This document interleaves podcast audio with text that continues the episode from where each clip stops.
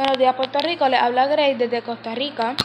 Les voy a hablar sobre su cultura, su localización y su descubrimiento, etc.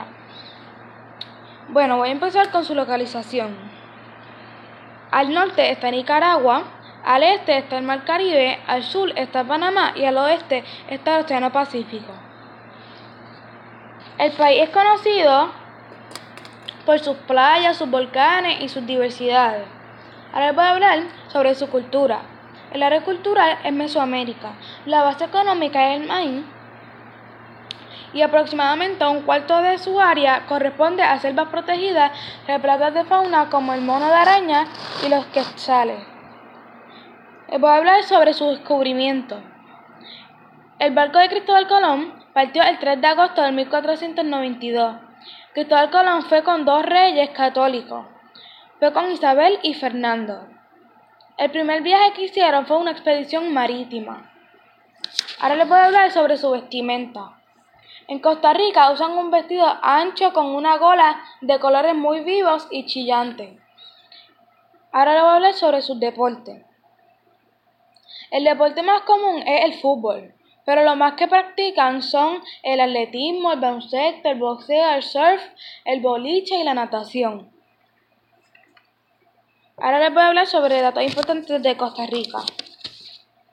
Su superficie. La superficie es de 51.100 kilómetros. Ahora les voy a hablar sobre la tasa de nacionalidad. La tasa de nacionalidad de Costa Rica es de 23,9%. Ahora sobre la mortalidad del país. La mortalidad del país es de 4,4%. La población del país es de 3.549 puntos humanos, mil humanos. Su idioma original es el, el, español. Ahora les voy a hablar sobre la deuda per cápita. La deuda per cápita es de 28.515 millones de dólares, con una deuda de 48,59% del PIB. El ingreso per cápita es de 5.742 dólares por habitante.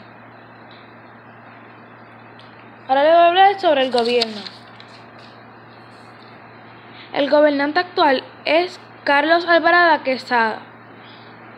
El gobierno está conformado por el Poder Ejecutivo, el Poder Legislativo, el Poder Judicial y el Poder Electoral. El Poder Ejecutivo está conformado por el Presidente de la República, dos vicepresidentes, uno en materia económica y otro en materia social.